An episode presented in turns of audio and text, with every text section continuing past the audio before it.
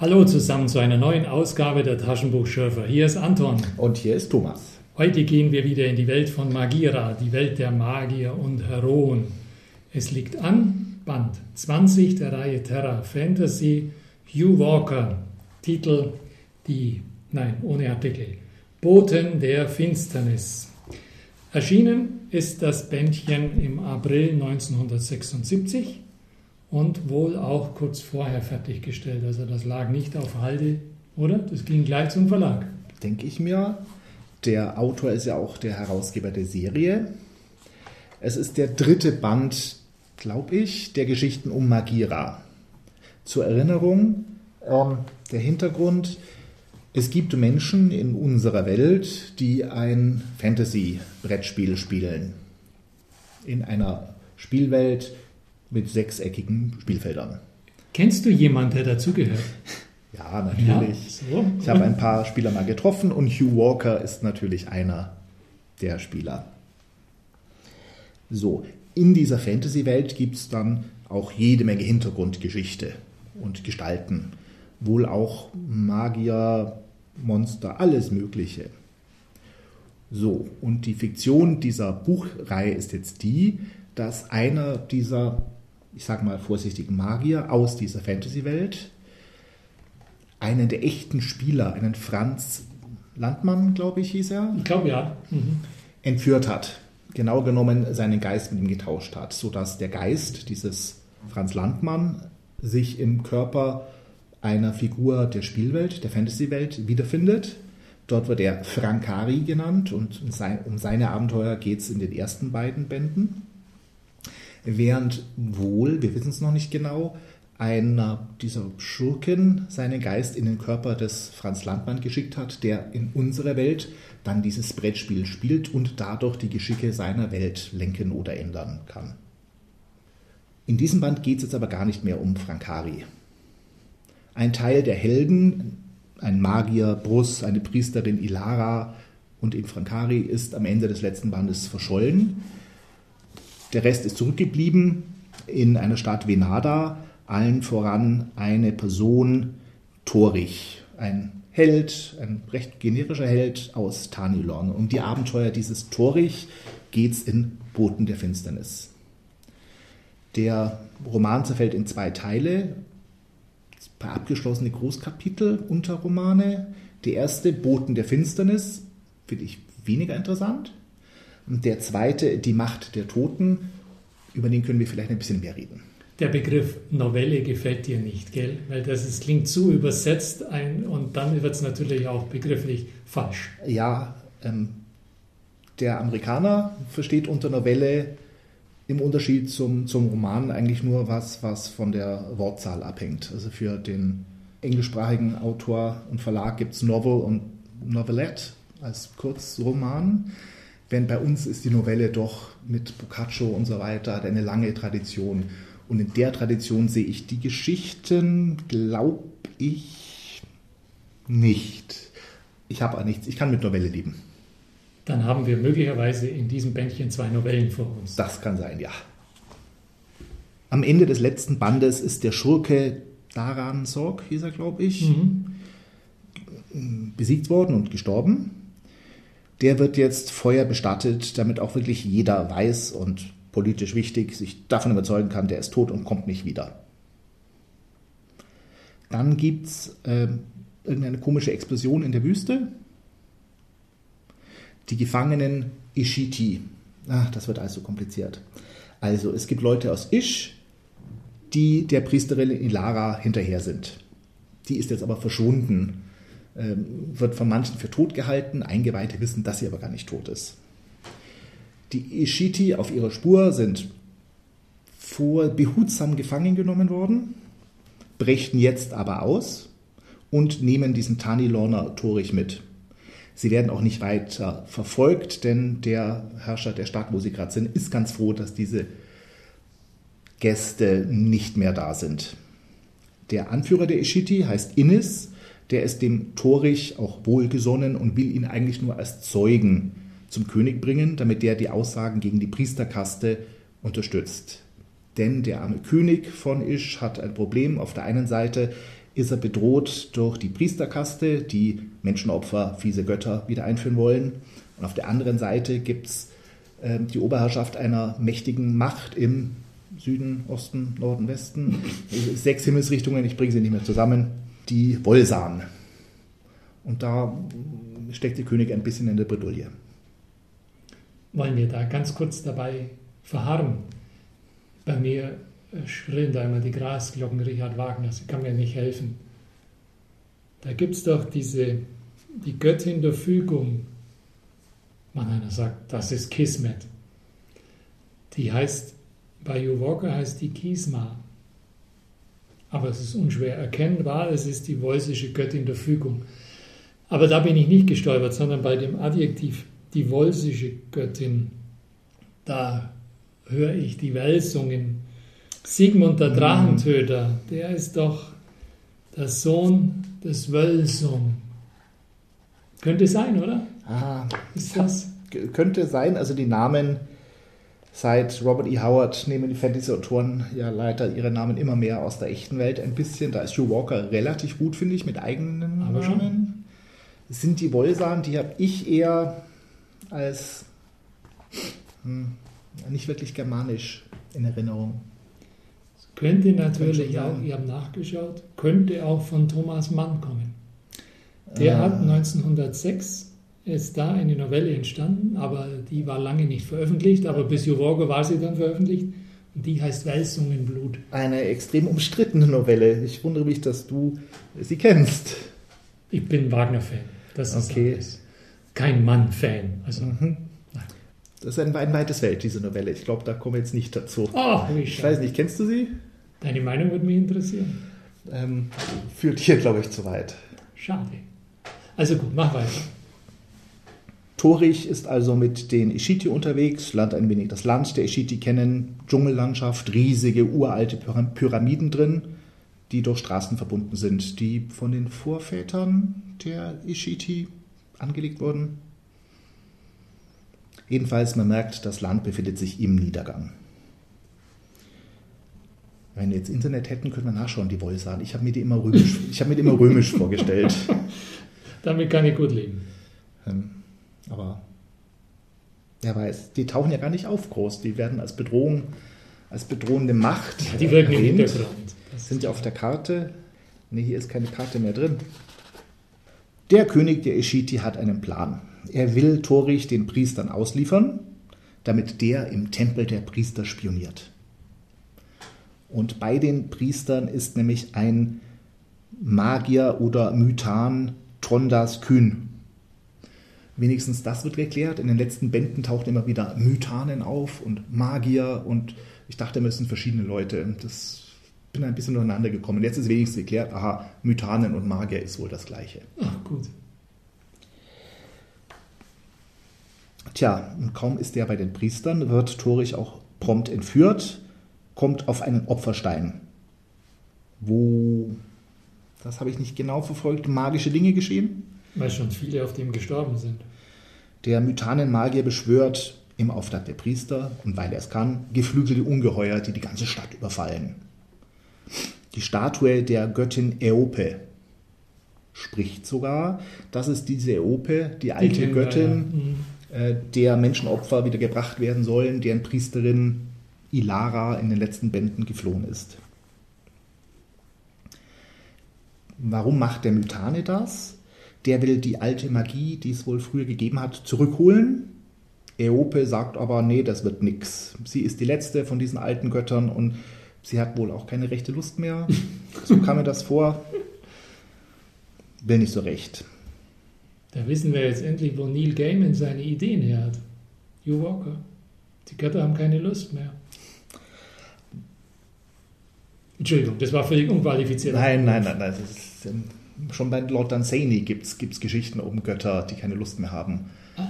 Oder wo die Menschen keine Lust mehr auf die Götter haben und sie lieber neue Götter suchen, sodass die alten Götter vor sich hin dümpeln.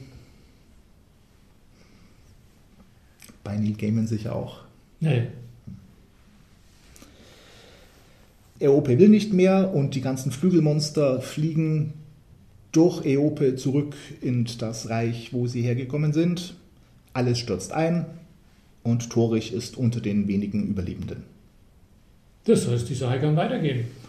Das war eigentlich schon diese Geschichte Boten der Finsternis. Auf zur Macht der Toten. Ja. Jetzt gibt es einen harten Schnitt, drei Monate später. Deswegen sind es auch eher zwei unverbundene Novellen. Okay. Okay. Die erste Geschichte fand ich jetzt nicht sehr interessant. Für die Geschichte der Welt und die persönliche Geschichte von Torich ist die auch nicht sehr relevant. Erklärt einfach nur, wie Torich dann alleine umherziehen kann. Die zweite Geschichte alleine hätte keinen Band gegeben. Das müssen ja immer noch 144 oder 145 Seiten ergeben insgesamt. Tja. Torich ist auf der Suche nach seinen Freunden, genau auf der Suche nach einem Magier, der vielleicht weiß, wo seine Freunde sind, in Sambun in Kanzanien. Er sucht erstmal ein schönes Schwert, weil er keins mehr hat. Sehr schöne Szene, geht zum Schmied, aber dort gibt es nur krumme Klingen. Die schwören auf krumme Klingen, eine gerade Klinge. Viel zu unpraktisch. Ähm, er möchte aber eine gerade Klinge. Das fand ich nett. Und da heuert ihn der Kaufmann Mikolai an, denn der Fürst des Landes hat das Recht der ersten Nacht, wie so viele Fürsten, und will davon bei der Tochter von Mikolai Gebrauch machen, was auch eine politische Sache und eigentlich eine große Ehre ist wir erwarten schon die übliche Geschichte und so, puh, darf ja gar nicht sein, aber das Problem ist tatsächlich ein anderes, das fand ich einen netten Twist. Ähm, die Tochter ist nämlich gar nicht mehr Jungfrau. Und das Wort wird ein bisschen rumgedruckst, aber das ist wohl das Problem von Nikolai. Und wenn der König das merkt, das würde Schande über die ganze Familie bringen. Und mm, deshalb soll Torich sie entführen für ein schönes gerades Schwert und Geld. Torich sagt auch zu, will oder braucht aber auch die Unterstützung des Kaufmanns, der eigentlich eher furchtsam geschildert wird. Der hat noch eine alte Giftflasche rumliegen, ein kleines praktisches, etwas plump eingeführtes Hilfsmittel, mit dem er äußerst vorsichtig, äußerst vorsichtig die Klingen bestreicht. Wissen beide ja nicht, ob das überhaupt noch wirksam ist, dieses Gift, das Leute in Schlaf versetzen soll. auf dem Weg zum Palast mit dem Garten, wo ein Turm drin ist, wo die Tochter des Nikolai gefangen als Gast gehalten wird. Auf dem Weg ähm, haben wir, wie in so vielen Bänden zuvor, täusche ich mich da, ein schwarzer Schatten löste sich aus der Finsternis. Unklar warum, aber der Schatten löst sich halt, greift sie an. Es dient einfach dazu zu demonstrieren, ja, das Gift wirkt noch. Ähm, ein kleiner Ritz und man fällt ohnmächtig um. Der Mikolai, und jetzt fängt es an, leicht zu fast zu werden und später immer mehr, der wird direkt übermütig, hält sich also für einen großen Krieger. Sie überwältigen tatsächlich auch die Wachen. Und Mikolai hütet, als Wache dann verkleidet, die Pforte, während Torich die Tochter Mikolais sucht. Das mit Gift versehene Schwert funktioniert geradezu zauberhaft. Ähm, man sinkt sofort ohnmächtig zu Boden. Das gilt leider auch für eben diese Tochter des Händlers, die sich aus Versehen dran ritzt und prompt ohnmächtig wird, äh, sodass er sie quasi ohnmächtig mitschleppen muss. bei dieser Flucht hilft ihm aber äh, die Schwester des Herrschers, sie heißt Tayasa, die will nicht mehr eingesperrt sein. Die ist dort nämlich auch eingesperrt, soll einen Nachbarfürsten heiraten und hat keine Lust. Also flieht die Schwester mit dem Torich und der ohnmächtigen Tochter nach draußen, bis sie dann doch überwältigt werden. Die eigentlich interessante Geschichte ist dann über die des Mikolai. Währenddessen. Der fühlt sich übermütig, nennt seinen Dolch selber einen magischen Trick, das Ganze ein prickelndes Spiel und so kommt es mir als Leser auch vor. Ich habe das jetzt nicht so völlig ernst genommen als dramatische Fantasy-Szene, zumal es keine Toten gibt, sondern einfach nur kurz anritzen und er fällt ohnmächtig um, wie in einem Computerspiel, das für die Jugend freigegeben ist. Da überrascht ihn eine Patrouille. Viele Leute auf einmal, zwölf Stück. Und es wird immer absurder. Er erzählt ihnen frech eine Räuberpistole. Oh, es kommen Männer und sie, sind, sie sehen aus wie Männer, aber sie sind keine Männer mehr, Besessene. Also er erzählt ihnen, da gibt es eine unheimliche Macht, die die Leute be vom Besitz ergreift und, und die einzige Möglichkeit ist dieser Giftdolch, die Besessenen zu erkennen. Wer damit geritzt wird, schläft ein, wenn er ein Besessener ist. Also ein Infiltrator, ein gar kein Mensch, der nur ausschaut wie ein Mensch, der einen Menschen übernommen hat, alle anderen nicht. Er demonstriert es an sich selber, ritzt sich und zwar so, dass er an der Stelle, wo kein Gift dran ist, äh, sich berührt. Okay. Demonstriert es am Hauptmann der Patrouille, wunderbar auch ein Mensch und ein Wachmitglied wird schlafen gelegt. Da, der schläft, als ich ihn geritzt habe, das ist ein Besessener. Und ähm, insgesamt reduziert er die Patrouille von zwölf auf drei Leute weil er irgendwie sagt, probieren wir aus, Schnitt, Schnitt, Schnitt, Schnitt, Schnitt, besessen, besessen, besessen, normal, normal, besessen, besessen, besessen. Finde ich schon ein wenig albern. Ja, ist wirklich albern. Also, Aber wenn du, so wenn du das auf die Weise darstellst, dann macht es schon wieder Spaß. Also ich habe es mir als Theaterstück, das könnte man inszenieren, mhm. so mhm. Salonkomödie, wo links und rechts Türen sind und die Leute rein und rauslaufen die ganze Zeit. Ja, wenn man so auf der Bühne vor sich sieht, sonst denkt man sich die ganze Zeit, warum erzählt er das? Aber mach weiter. Er seufzt, weil er seinen Beruf dann wohl aufgeben muss, so kann er sich ja nicht mehr blicken lassen. Und die Fürstenschwester mit seiner Tochter kommt dann zu Nikolai, sodass wir die drei auf der Seite haben. Wieder zurück zum Gefangenen Torich und zum Fürsten. Der Fürst hat einen Musiker bei sich, der Sei Te heißt. Sei Te. Ich weiß nicht, ob das ein Wortspiel ist oder nicht. Wow. Hm. Die Bedeutung Chinas war damals schon sehr weit. Also dieser Saiten-Musiker, äh, dem droht er, pach, wenn er sich noch öfter verspielt, wird er auch tanzen müssen wie sein Vorgänger. Hat sowas wie Cowboy, der das Greenhorn tanzen lässt, den man schießt. Also der Fürst hat Macht, droht dem Musiker. Und der Spielmann unterhält seinen Fürst und den anwesenden Magier mit einem alten Lied. Da geht es um ein Volk, das sich gegen einen bösen Herrscher auflehnte. Die Toten selbst kamen zurück und töteten ihn. Deswegen heißt die Geschichte auch Die Macht der Toten. Ja. So heißt dieses Lied. Die alte Angst der Überlebenden, dass die Toten vielleicht mal zurückkommen. Und was passiert dann? Passt hier gut. Also das ist, ähm, ist ein Sujet, sagt man so, das also in einem Fantasy-Roman gut aufgehoben ist. Ja, der gefangene Torich soll an eine Riesenechse verfüttert werden, die da unterirdisch haust. Die Riesenechse ist zu groß für den, für den Kerker, in dem sie eigentlich eingesperrt ist, kann gar nicht mehr raus. Die lebt dort, seit sie eine kleine Echse war. Jetzt wird es weiterhin absurder. Der Fürst hält das Lied des Spielmanns für ein böses Omen. Weil der Text passt ja so ein bisschen, Volk, das sich gegen ihn auflehnen könnte. Und dann kommt durch die Seitentür reingerannt der Patrouillenhauptmann erzählt ihm die Räuberpistole von den dämonischen Invasoren. Der Fürst ist skeptisch, dann doch überzeugt.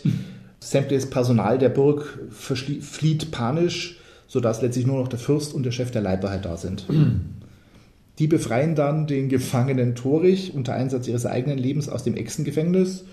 Er soll Gast sein damit sie ihr Schicksal irgendwie noch abwenden können vor dieser Dämonenarmee der Toten, die da kommen soll. Die Logik ist bestechend. Torich macht sich aber doch von dannen, verlässt heimlich den Palast. Der Kaufmann und seine Tochter sind weg, aber das versprochene Gold liegt da für ihn und ein Briefchen. Und zu seiner Überraschung und Freude hat auch die Fürstenschwester Tayasar auf ihn gewartet, um fürs nächste Abenteuer bereit zu sein. Puh, Dich hat das Buch vielleicht nicht so beeindruckt? Total. Maßlos. Kann kaum noch an mir halten. Wahnsinn. Ich dachte mir, den Brack bin ich los. Jetzt geht das so weiter. Wow. Aber ich kenne ja einen klugen Mann, der hat zu mir am Anfang gesagt, es könnte sein, dass man durch viel, hieß es, tumpes Gestein mhm. sich bohren muss, um die, was wollten wir ergründen, die Juwelen oder ja, was haben wir Also es kommen später schon einige Juwelen kommen, in der, kommen der Fantasy-Reihe. Ja, ja. Das ist tatsächlich keines davon. Wow. Aber wenn schon albern, dann wenigstens richtig albern. Ist, also es war dir noch nie albern genug, oder wie? Ja, Brack finde ich zum Beispiel völlig humorlos. Ja, ja, der nimmt sich und alle ernst, das stimmt.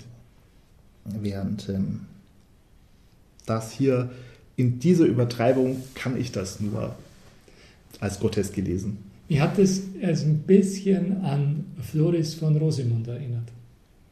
der kommt auch immer in eine Burg und wird da festgesetzt. Dann kommt der lange Pier und dann kommt sein Freund Sindala mit irgendeinem tollen Pülferchen oder Wässerchen und dann war es bumm und man kommt wieder raus. Äh, hat schon ein bisschen was, oder?